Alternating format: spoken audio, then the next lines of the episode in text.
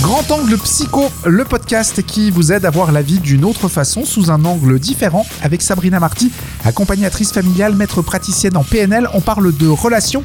Alors, on a abordé la relation euh, au sens très large il y a quelques semaines. On a parlé euh, la dernière fois de la relation qui évolue, les trains qui changent de vitesse. Tout à coup, on est dans le TGV et l'autre dans le train à vapeur. Bref, aujourd'hui, on va discuter d'attente. Qu'est-ce qu'on attend dans une relation? C'est euh, ce qu'on va développer au cours de ce nouveau numéro de Grand Angle avec Sabrina Marty. Bonjour Sabrina. Bonjour Maurizio. Grand angle. On l'a dit euh, la dernière fois, il y a certaines relations qui se sont basées sur des attentes qui n'étaient pas forcément les mêmes hein, pour les uns et les autres. On a fait des, euh, des compromis. Résultat, on s'y retrouve pas toujours forcément euh, dans, les attentes que moi je pouvais avoir vis-à-vis de la relation, qui n'étaient pas forcément les attentes de, de l'autre. Comment construire sur cette base-là quand on se rend compte que on n'a plus les mêmes attentes? Bah, c'est de voir, ben, déjà, c'est le premier constat, c'est comme tu dis, ben, de prendre conscience qu'on n'a plus les mêmes attentes. Mais est-ce que la relation, elle peut évoluer?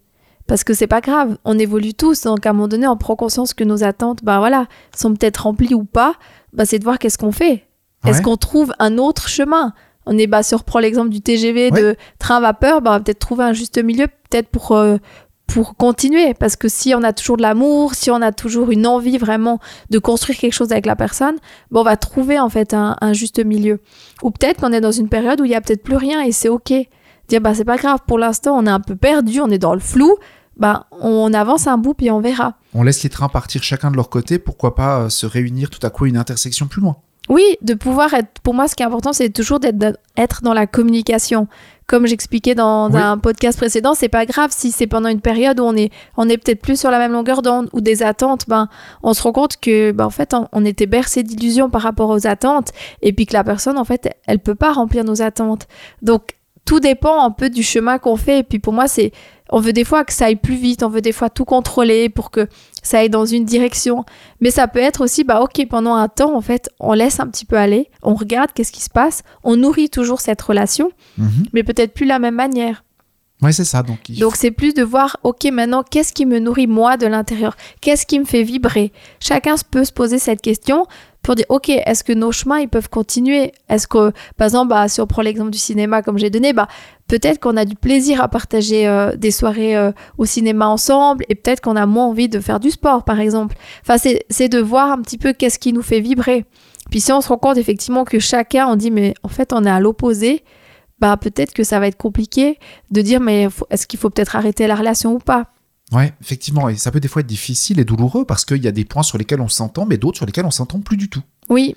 Et Et- est-ce que ces points sur lesquels on s'entend plus du tout, est-ce que c'est passager ou ça risque de devenir permanent et s'agrandir euh, Ouais. avec le temps? Donc ça, euh, chaque relation pour moi, elle est unique. Chaque personne est unique. Donc il n'y a pas de juste ou faux. Il n'y a pas de oui, mais c'est comme ça, bah ça va toujours être comme ça. Bah non, en fait, ça évolue tout le temps. On est euh, dans l'impermanence constante. Ouais. Donc ce qui fonctionne maintenant, ça fonctionnera peut-être plus demain.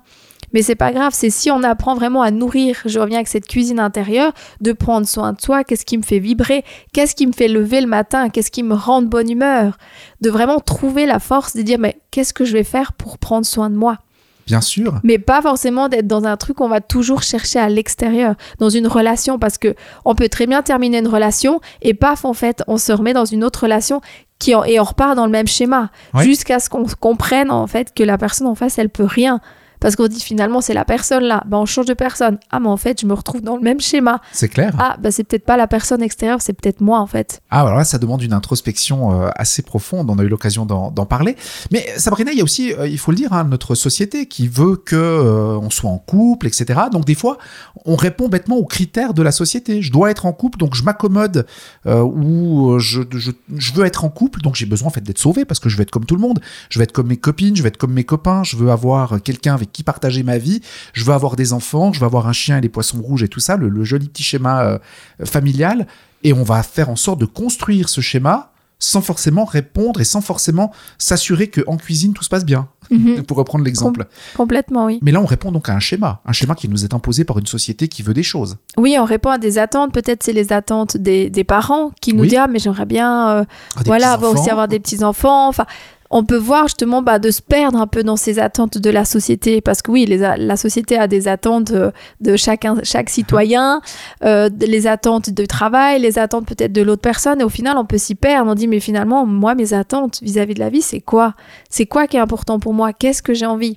Mais des fois quand on a pris une direction et on se rend compte que notre intérieur il va dans une autre direction c'est pas facile parce qu'à un moment donné c'est qu'est-ce que je choisis? Est-ce que je choisis de m'écouter moi ou est-ce que je choisis euh, de poursuivre un chemin qui ne me correspond pas? Ouais, puis après on peut être malheureux toute une vie. Et Il y a des gens qui sont comme ça. hein. Oui, il y a des personnes effectivement qui ont décidé bah, voilà, de, de mettre davantage d'importance sur tout ce qui est à l'extérieur et s'oublier. Mais de nouveau, derrière, il y a un besoin d'être aimé, un besoin d'être reconnu pour pouvoir dire, ben voilà, si je fais tout ça, si je réponds à toutes les attentes, on va m'aimer. Mais c'est un puits sans fond, parce qu'en fait, on se rend compte que oui, ça va nous combler un instant, mais ça va pas combler notre réel euh, besoin à l'intérieur de nous sur le long terme. Ouais, c'est clair. Mais c'est un- pour moi, c'est un travail euh, intérieur euh, constant de savoir qu'est-ce qui est important pour moi, qu'est-ce qui me fait vibrer, de quoi j'ai besoin pour me sentir bien. Enfin, on nous pose pas ces questions. Non. On n'apprend pas à, nous à se questionner vis-à-vis de soi-même de quoi on a besoin. Parce que des fois, on a envie tellement d'aider l'autre, mais en fait, l'autre, il nous a rien demandé.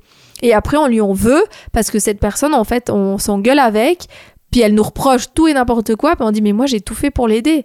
Mais est-ce que cette personne, elle a vraiment envie qu'on l'aide Est-ce qu'elle a vraiment envie d'être sauvée? Ben peut-être pas.